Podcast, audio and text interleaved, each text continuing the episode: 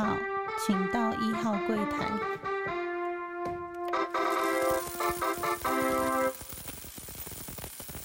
大家好，欢迎收听初一十五，我是主持人 Q&A。这一集录的那个环境有跟一般不太一样啊，怎么样不太一样？上一集你才说什么我们要录二十集以上的节目不太一样，这集有什么不太一样呢？这一集呢又突破一个录音的方式，之前呢有在用那个呃人家 YouTube 用的那种呃随身型的那种录音的方式录，然后也有在外面录。那这一集比较特别，是在完全停电的情况下录。那停电的情况下怎么录呢？因为电脑是算比电它还有办法有电嘛，然后呃用的麦克风本身吃的电也是吃电脑的电。然后现在就是在满身大汗的情况之下录音，然后电灯的话就是用算类似手电筒的灯来用，然后还有挂一部分的录音灯，所以亮度算是够的。那因为录音的时候，如果你开电扇的话，那其实我是有那种呃充电式的电风扇，但如果开那个的话，就是电扇会影响到就是录音的品质，而且会有一个风声。那平常录音的时候，我尽量都把电风扇关掉，让那个录音的品质比较好，然后开冷气。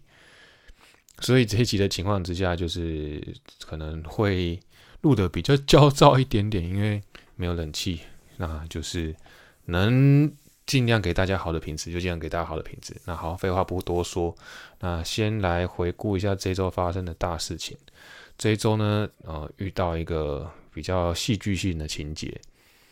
有有一天早上，就是刚好我要去接我另外一个同事上班的时候，然后我一上车，那天刚好又比较早出门嘛，因为要去接人家，所以时间比较赶。啊，上车的时候就奇怪，哎，我昨天怎么卫生纸啊、什么太阳眼镜放在车上那些太阳眼镜都乱丢？然后后来发现不对啊，哎，那我昨天怎么会把呃车上的那些就是放在车上的那些保险证啊，或者是行照啊？甚至是那个车子的使用说明，我怎么会把它丢在我的副驾驶座上？我看不对，副驾驶座那个手提箱被打开了，就是那个车子上面的手提箱被打开，然后我就惊觉到说：哇，昨天晚上被人家入侵车子。再仔细一看呢，果然副驾驶座的门是没有关好的。那我稍微检查一下，就是哎，太阳眼镜还在，然后嗯，比较我车上还有放一个就是自拍。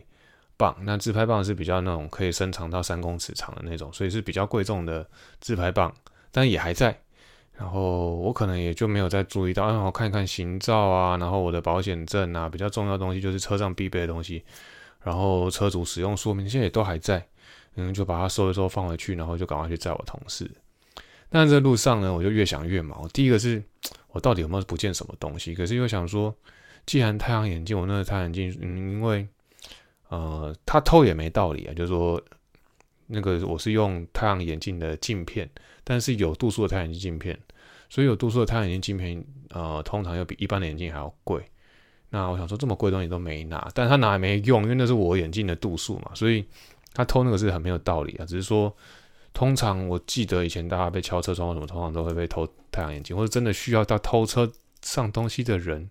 原则上应该是什么都拿才对。然后也没被拿，然后后来再回想，他估计啊，那个因为东西是放在副驾驶座椅子上嘛，那表示他没坐在那个椅子上，东西才会放在那边。所以呢，也就是说他是蹲着，因为可能呃附近有些监视器可以从高往下照，所以他可能就是蹲在用那个车子的车身挡住自己的被照到的视线，所以他就蹲着，因为他如果坐在椅子上就会被照到嘛。他是蹲在椅子旁边，然后把我的所有东西都翻了一次，然后可能就东西发现没什么东西，因为车上其实原则上我不太除了太阳镜那些在车上用的东西，我不太会放其他的东西，再加上放酒精啊，然后卫生纸，真的是可能对来讲都没什么价值的。然后最后放了几个零钱也都还在啊，想说最后是到底是怎么一回事？虽然说就是没有，因为你没有记不得有什么损失嘛，所以也没办法报警。可是，其实说真的，比较可怕是说啊，真的有人啊，他就是可能最重要是我没有锁车门这件事情，让我比较觉得奇怪。那同事们或是其他朋友有提醒我说，你去看看你的车门有没有被撬开的痕迹。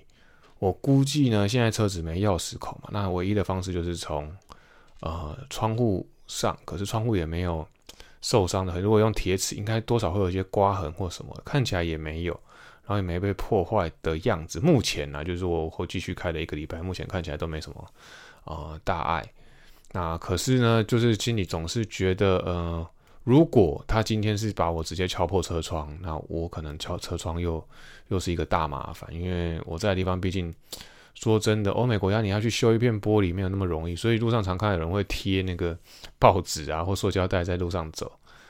啊，我真的希望想说不幸中的万幸啊。然后再来是，如果他是入侵到不论别的车子或甚至入侵到房子里面，那不是更担心？也就是说，附近其实是还是有。呃，环境上还是有一些小偷的存在，才会发生那天的事情，这是让我心里比较毛的。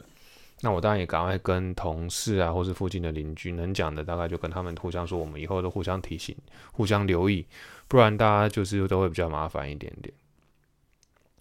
那再来呢，就是觉得车子怎么会被开？我是没锁，或者说这这里，我觉得呃，也有人跟我说。呃，刚好没锁，然后又他刚好去拉，这几率也太低了吧？我说对啊，其实车子大部分要锁，其实现在就是大概摸一下门把，或者说稍微轻轻按一下，车子锁的方式都还蛮多的嘛。那没锁的几率，我觉得以我个性可能也不是说偏低啦，但是呃还是低了一些些啦。就总觉得就是这件事情的发生，呃，觉得很戏剧化，就然后一大早就发生这种事情，但因为。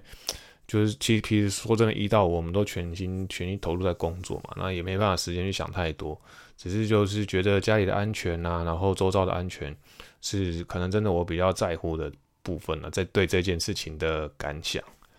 那不论是出门在外，还是说呃在家里，其实真的都要很注意一些安全。所以我觉得嗯在外工作最怕就是遇到类似的事情，譬如说像我前几个礼拜呃卡片信用卡都被盗刷。然后这也是很无奈，然后卡片要怎么再重新补发，然后要再怎么样去处理这些事情，就是在国外都会觉得稍微比较麻烦一点点。然后甚至像以前出过车祸，也觉得现在就跟大家分享，也觉得很烦。那如果又遇到这种事情，主要是他没有我没有损失，就觉得心理上是算是不幸中的大幸。然后他也鼓励我说，人没事就好了，那其他你就呃就是多注意一下安全了。所以我觉得是国外，就是有时候你会很无奈，大家就说啊，国外都会很辛苦。我觉得这部分确实是会比较令人担忧的部分，但是就是遇到就是去面对它，然后去克服它，一样就是遇到了就来吧，就是只能去继续去抬头挺胸面对他。那因为在讲一个刚刚有说，呃，有同事我要去接他嘛，问为什么会有同事要接他，就是呃，总公司有刚好派人。到我们工作的地方这边过来，那我主要是通常每一年或是每一段时间公总公司还是需要呃要有人来呃不论是要检查或者什么都会有，然后这次派来了两个人，其中一个人在入境的时候 就被海关挡下来了，所以后来他们入境的其实只有一个人。那讲到就是入境被挡下来这件事情呢，其实以前我们在念书的时候，尤其在纽约，因为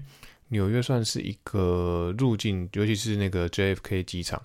入境人数真的是还蛮多的。也就是说，常常你要入海关，然后他通常是公民就 citizen 排一边，然后 non citizen 排一边。那 non citizen 那个排的那个绕圈圈都绕了大概十几圈有吧，然后你必须要等可能接近一个小时才有办法排到你。然后他照上面的那个荧幕上面又写说，请勿在排队时使用任何的电子产品。现在不知道有没有比较开放，因为现在大家电电子产品太普遍，然后等待时间又长，怎么可能真的不使用电子产品？可能真的比较难一点。但是因为美国的海关算很凶的，所以大家还是真的比较小心。就是如果再远一点再排队还可以用，但是真的到近的的话。可能就是尽量不要用手机，尤其是真的被海关盯上了，然后你真的是找自己麻烦。我记得每一次我在排海关，其实都很差，那也常常都被带到小房间。哦，我觉得我被带到小房间，就是因为可能我大学的时候就用用申申请过几次学生签证嘛，然后后来就到了呃纽约之后，也有申请呃所谓的签证，就是学生签证。那可能几次的记录都会有所差异。然后加上美国的，我记得那个海关系统的资料啊，就是那个签证系统啊，不知道是签的下来还是海关系统，那些资料常常会跳掉。那我们也不知道原因呢，因为我们毕竟不懂。但是常听到说，哎，资料又跳掉，然后我再，那你去那个小房间一下，等我建档或者什么，甚至他也不跟你讲，就直接把你带去，等到他自己都改完，然后问你两个问题，又让你走。但是你在那边一等，又是半个小时，然后你会想，每一次都想说，哎，我在那边人生地不熟，除非是后来到后来最后几次。啊，因为啊，之前跟大家讲说，我们不是只有去纽约念书，我们常常也都去外地坐飞机去外地玩嘛，去旅游。所以每次还是要回到美国领土，就是回到纽约的时候，还是需要用呃签证再入境。就是我们因为是你啊，通常签证会有分单次入境跟多次入境嘛。然后学生签证当然一定是多次入境，只是说你每次进去他都还是要检查。那太太的部分也是每次入境也都被叫到小房间，因为其实女生后来我的同学们，就是女生同学们也都比较容易，就是美国海关对于女生在入境这件事情，他们算是很敏感的。然后我觉得一定是有一些人取一些巧啦，所以会影响到正常在念书的人，然后他可能会再确定一下，啊你几几岁啊，你有没有？确实在上学啊，或者是说你的怎么生活啊，然后有没有结婚？那其实因为我太太跟我另外同学其实都是结婚的状态，所以其实比较不会有问题。那大家让他们研究一下，然后到小房间他们观察你一下，大概十到二十分钟他就放你走了。所以我觉得美国海关在对于签证然后是入境这件事情相对严格。所以就是说，如果你真的是去工作，你就要申请工作签证；你去念书就申请啊学生签证。那该怎么入境？那台湾因为有所谓的 ESTA 的关系，就是说它可以呃免签证入境九十天。那免签证入境九十天，你你符合那个签证九十天的规定，其实也是零零总总。假设你真的是去工作，你就不能跟他说我要用这个免签证，你就是一定要申请工作签证。所以如果你说错或者说谎的话，就会被卡住。那我们这次一样有这样问题。虽然我同事他只是来呃观察我们或者什么，他可是他就不小心讲类似工作的事情。其实甚至讲开会，他那时候海关就纠正他说：“其实你讲开会都没问题，但你现在讲错了，我就是没有办法让你入境。”所以其实大家过海关的时候，在讲话上面还是要就是有一说一，有二说二，然后该说的说，不该说的不要说，就是说。尽量不要去说谎嘛。可是有时候我们要说谎也是要有点技巧，就是避开那个关键的。因为他如果觉得说哦你是来工作的话，讲到工作，那工作定义又很模糊嘛。你说开会算不算工作？其实某种定义上，你开会也算是领原本公司的薪。他只是怕说你到当地来办事的话，你是不是就会领当地的薪水？那你这些当地的工作，我为什么要叫你做？为什么不能请？这边的人为什么要让你从国外进来？那你是不是影响到我这边的工作权？美国海关在于这件事情都算是比较敏感的，所以我觉得啊，尽量避开说你是来这边跟他抢工作，或者说你就是来这边做一些特殊行业。因为我们在排签证的，像我那时候申请签证来的时候，常常就会看到有人被拒绝。其实他们被拒绝的理由大概都大同小异。第一个是他的收入不符合他。他的出去的状况，或者说他没有提出所谓的他的存款证明，那就比较让人家觉得说，哦，你收收入没有很高，是你存款没有很多，你就是要去我们国家赚钱。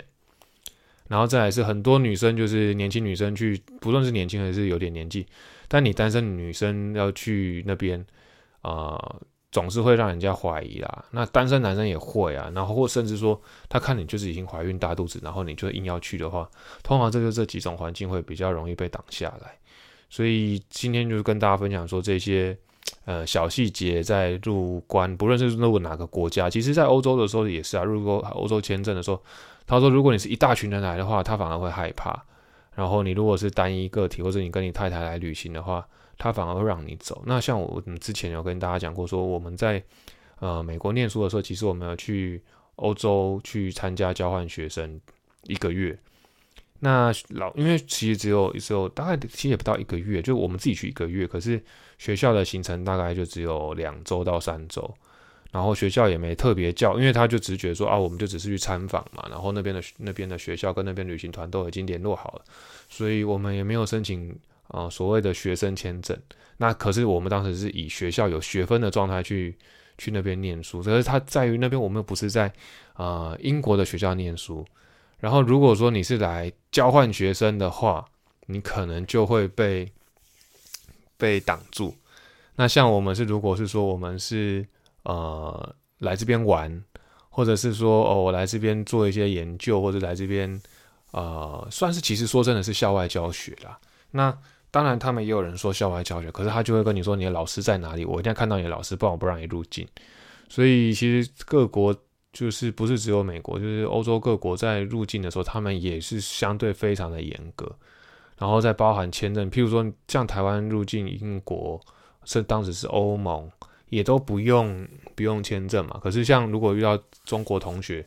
他们要入境的话，他们要申请签证。所以常常我记得那一次旅行的时候，有中国同学们，他们都 delay 呃开始上那堂课。那我刚刚讲，其实那堂课没有很长，就是两周，最多两周到三周的时间。那他们 delay 个三五天的话，哇，那个学费其实因为你像那种要。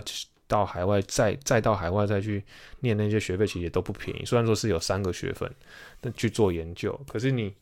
就已经付了一大笔钱，然后你又损失掉三分之一的时间，那不是真的很亏。所以在签证的部分，大家可能就一定要务必搞清楚，然后入境的时候也真的要小心一点点，才不会造成比较大的呃损失，或者是呃。算一个不开心的旅行吧，所以我觉得这每次入海关，其实我自己因为有这些故事背景啊，相对心理上我都会比较谨慎，会比较紧张一点点。那这一集呢，还是会回到原本的主轴，讲一些有关金融的经验。过去呢，其实我还投资或是定期定额扣款啊，或者说单笔的投资基金，算啊蛮多档的。然后，可是有时候就是会一直脑冲，譬如说有一阵子呃流行债券，我可能也会脑冲买一些债券，然后或是说自己的信仰比较在那个方面的话，就买了比较多一样的产品。然后因为在比较多的，比如说嗯投资型保单也买啊，然后在呃基金自己公司的基金平台也买，然后在其他公司的基金平台也买。所以买的地方有时候比较多，本来想说分散一些风险嘛，加上以前是有一些是妈妈呃为了我们好，然后帮我们做的规划，所以就是比算是两三头、三四头马车，但是你没有办法全面把那个，因为其实说真的，我们的习惯都是把呃一个单位，譬如说就是一个银行，然后在这个银行里面，我们就会做一些资产分配，就这就是把风险都分散掉。然后在另外一个银行呢，再再买一包，然后再把资产分分散掉。所以，呃，每假设每一个银行都有三到五个基金的时候，然后呢，假设你有三到四个银行，那手头上的基金其实就是二三十、二十几个、二十几个差不多。那不可能真的就把二十个几个基金都顾得非常的好，而且呢，中间如果像我刚刚讲的，就是会脑冲的话。可能一个基金在不同的银行里面，你都会已经重复了很多，甚至有时候比重没有，你没有去细算，呃，所有的比重的时候呢，会导致一直你根本搞不清楚。在假设在单一的产品放太多的时候，在时间上一个反转，可能会造成比较多的损失。所以通常我明明概念就是说脑袋都很有概念，然后的想法也都是对的。可是，在执行操作上面呢，往往都会在没有在进一步的管理，然后造成一些错误。这是我必须要检讨我的投资的部分。虽然说就是观念也有，然后做法也有做到，但是在于整包或者在在于更宏观，在自己的状况之下又没有相对情况的了解，所以会造成一些投资上的谬误。然后也是长期来，我可能在资产可能会防守的部分都做得不错，但是相对进攻的部分又比较少，所以。并不像人家说哦，我投资每一年可以赚十几、二十趴、三十趴、四十趴，其实有曾经发生过，但是并没有那么的平，对于我而言没有那么的平均，所以我并没有因为呃有做一些资产管理而到致富的部分，而只能做呃资产的维持，或者是甚至有时候还会遇到小亏损，然后只是让生活过得稍微因为有投资分配的关系，所以不会过得比较辛苦，那只是我自己目前投资的方式。而我觉得基金的部分啊，你可以买的分散，或是，但是这一次就近期而言，因为刚好市场在反转，然后不论是股债都算是起跌的状态之下，因为美国政府那边算是被调降他们的信评，然后引发了一连串的效应，然后加上看看起来是金融股跌的都还蛮重的啦。然后我觉得在这个方面的时候，是不是一个在市场大的转变，还要继续像之前讲要继续观察嘛？但我觉得在某一个波段上面算是已经跌的蛮多的，然后我就想说做了一些调整，就是再把观察一下，说我真的像刚讲的重叠的部分啊，或是重复投资的部分比较多，然后加上还有小孩对，因为你说好自己已经十几只、二十只，有时候加上小孩的，你可能真的是二三十只，呃个的投资标的啊，然后真的很难全面的顾及到，那只能就是说有时候。想到啊，或是用零星的时间来做一些调整，这个或许整个整盘的那个规划方式，可能还要再思考一下，或是再再看有什么部分去做个管理比较方便。那最近就是把他们的呃一些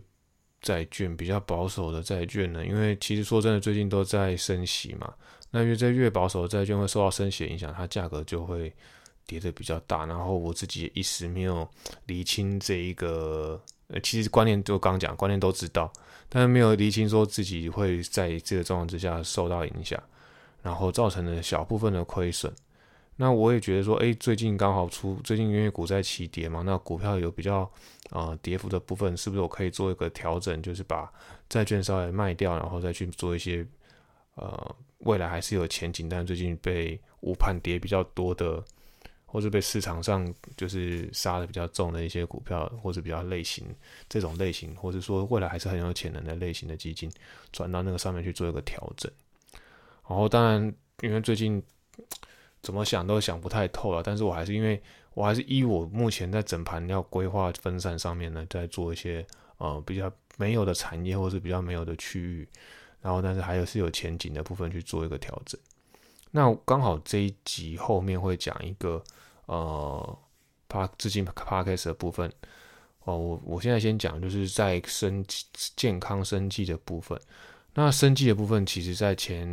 一年、前两年其实涨得算蛮多。那这一年因为之前涨太多，然后这个。COVID 又比较没那么严重，这些议题都已经被放缓了。加上最近的新药啊或者什么，并没有受到大家那么瞩目，或者说最近医疗上的突破，可能也不像前几年有这么重大的突破，然后让这个类股呢是在一个比较热门的情况。这几年算是比较已经冷却下来。可是我就突然想到说，在健康科技啊，或是说在一些药品类的类股呢？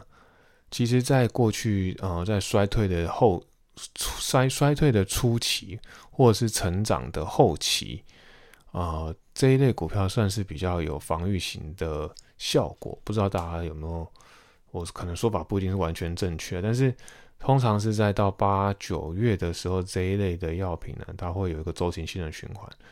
然后成长的幅度，就是说，假设我摊开十年，可能有大概八年的时间，在在第三季末到第四季初的时候，这个类型的呃科技健康科技的类股呢，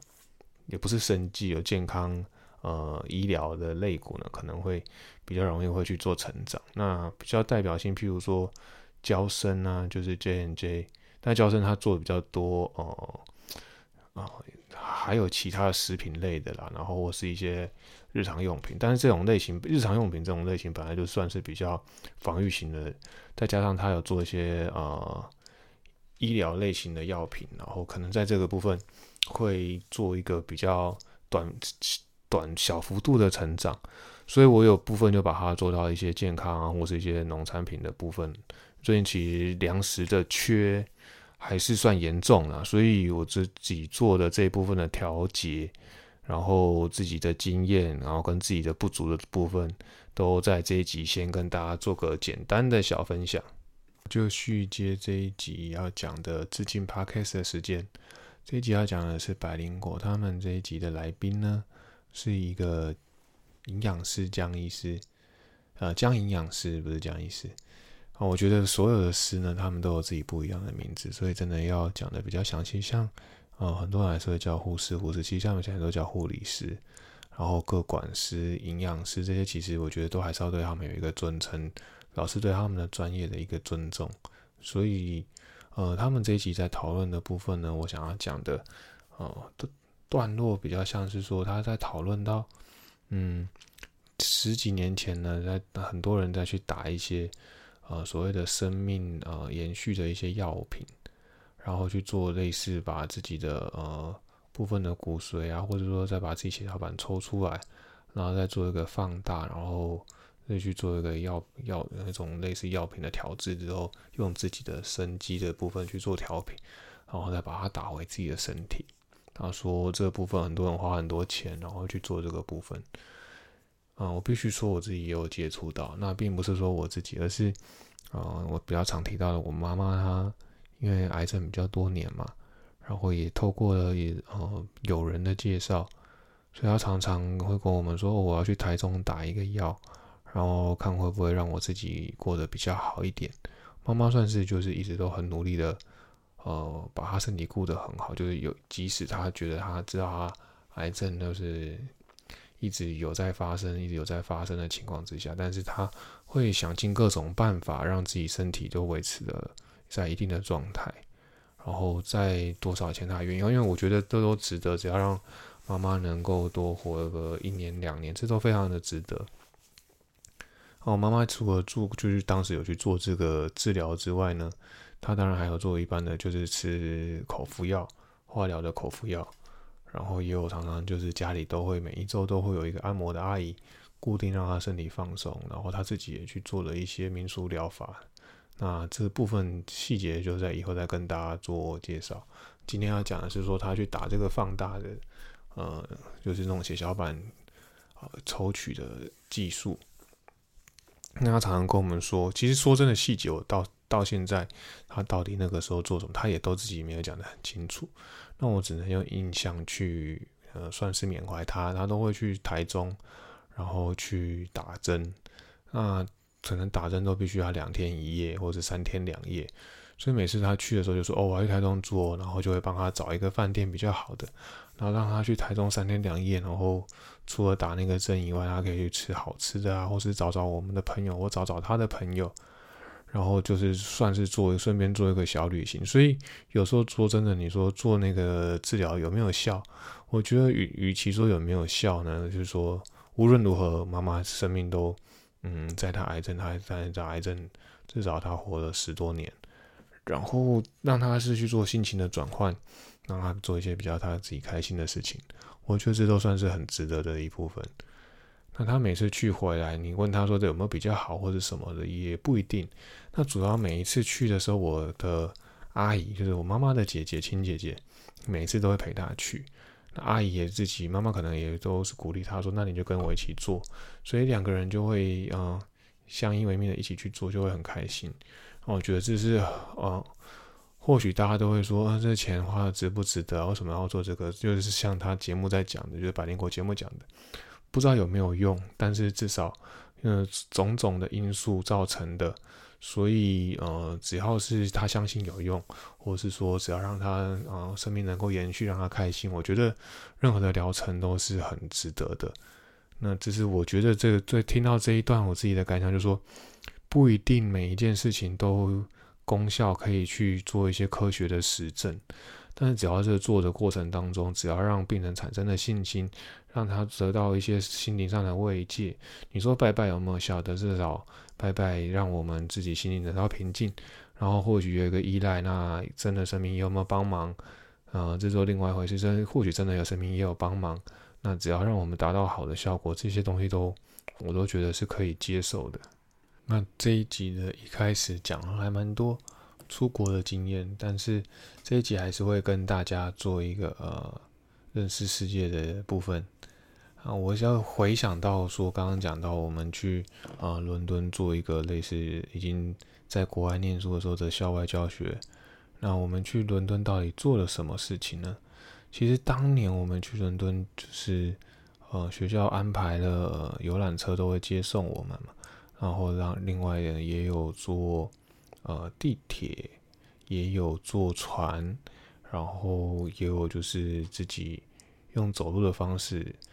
那我觉得三周下来，其实说真的，我们参观了蛮多银行，然后蛮多保险业者，那也参观了他们类似那种货币历史博物馆。所以我觉得经验算是非常的丰富就，无论在学术上面啊，或者是这个老师在分享他的呃课程跟经验，我都觉得是收获是满满。那再加上学校其实也会带我们去很多地方，带我们去呃格林威治村啊，然后或是说大家的知道说呃时间的呃纬度的零在哪边，那其实应该就是在格林威治村。那纬度零其实也是造成那个时间的分界点，所以我觉得那就是还蛮有意义，然后也还蛮有就是蛮棒的体验的。然后当然会带我们去做什么看什么大笨钟啊，因为后来。大笨钟在最近几年就被就是封起来了，就也不能再去做，就是不能再上去做做一个观赏，还有还做一个维修的部分。他也带我们去看那个白金汉宫前面的那些呃阅兵的那些表演。每一天他们会阅那个应该是那些戴着穿着红色衣服，然后戴着黑色高帽子的人，他们会进行交接的仪式。然后就是当时英国女王还在的时候住，就是他们在办公的地方。我觉得这些体验都算是蛮特别。就是说我已经在呃美国念书了，可是能透过老师的介绍，然后他再配合当地的一些旅行团，然后我们可以有呃这样子的经验。那当时我的室友其实一个算是呃所谓的波多黎各人，但是他是算美国长大，然后英文很好。另外一个是纯白人。那当然就会有三个不同的人，会有各种不同刻板印象的摩擦，但是主要都没有产生所谓的冲突，就是说应该算是磨合，就是大家互相意见的交流，甚至他觉得，呃，我们国家的人，我就说我台湾来的，那他就觉得你们国家功夫一定都很好，然后给我看了一堆泰国的影片，我说 No，it's Thailand，I come from Taiwan，come on boy，对，就是会有类似这样子呃有趣的经验去。去产生，那老师也还很棒啊，就说我们我们有做什么要求，他其实都会。我们说我们要去哪里，他都会经常带我们去。举例就是刚上一次讲的，嗯，我们有去做那个阿森纳看足球，那个就是跟老师呢，然后带着几个比较喜欢看足球的同学们一起去，呃，去享受那一场比赛。那他们也透过类似像是卖二手票的啊，或是说叫去当时的导游去帮我们把这些票搞定。那刚好有认识一些呃，就是那个俱俱乐部里面的人，才帮我们完成了这一个任务。我觉得就是当如果你是自己去旅行，会有不同的体验；但跟学校去又会有不同的体验。然后像这种类似跟团的行为呢，其实在我大概 近十到二十年很少发生了。一次大概就是我太太他们班的毕业旅行，我有跟去，那这算是另外一次。但你就是有时候放空不做任何事情的时候，其实也还蛮棒。虽然说我们自己常常就是去奔走世界各地，所以啊，要我们跟着团，我们可能也不一定耐得住性子。但是偶尔像去这种新的地方做新的体验的时候，呃，有一个跟团的行类似半跟团的行为，然后下午我们有这些自由活动的时间还不错。那再多讲一次一点，这一次这一趟行程的自由时间，我们去做了什么？其实英国在它有一阵子有一个年份是有禁酒令的，确切的时间我有点不太记得，应该是一九五零年左右吧。然后在英国政府颁颁布了禁酒令，但是说真的，在他们这种呃已经有呃几百年、几千年历史文化的国家，你要他敬个酒不是那么容易，因为毕竟他们在宗教上面或者是在一些历史背景上面，其实都很在，而且加上那个。英国在占领国家的时候，其实时间历史非常的长嘛，光英法战争就打了百年，所以他们在军人在喝酒啊，或是这种过去的历史上面，甚至说，比如说延伸到以前的呃意大利这种，都都是长时间，罗马帝国都是长时间都在呃看他们的历史背景啊，都有很多酒的，所以当一九五零年宣布禁酒的时候，他们当然一定很不习惯，所以。喝酒文化其实一直都还是存在，只是变成了地下化。那有一天我同学就是说，知道就是因为这个禁酒令在我们这整趟的行程当中，我相信禁酒令在这影响英国近代历史算是非影响非常的大。然后包含他们的生活习惯、饮食起居都被影响到，所以那一趟我们的行程里面，老师啊或者是这些导游都会提到这个禁酒令。那于是我们就好奇啦，那禁酒令。啊，我是我们还是想要去酒吧喝酒。其实我们每天晚上，呃，所有的美国人跟我们这些这几个亚洲人，每一个晚上其实都去酒吧耗到了十二点一点。然后真的是所谓体验到第一团、第二团、第三团，我们都是喝啤酒，但是会一间换一间，一间换一间的喝，就每天都喝到真的很累，然后回去还要写作业，写完作业然后再把，就是隔一天还要继续跟着上课，就完全体现 MBA 学生的那种生活。那有一天我们去比较特别的地方，就是他们找了一个呃，算是到处都是涂鸦的区。那涂鸦的区就算，就是比较西，他们好像就是比较郊区的地方。然后他们找到了一个酒吧，是说它前面是一般正常的呃餐厅，然后你要跟他讲密语，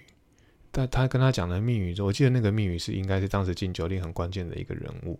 然后讲了他的名字之后呢，他就会带你从。像大家最近电视上面看到的那种很流行的红色的那种英式的那种冰箱，他就把一台英式的冰箱打开，结果他那个冰冰箱打开之后是一个门，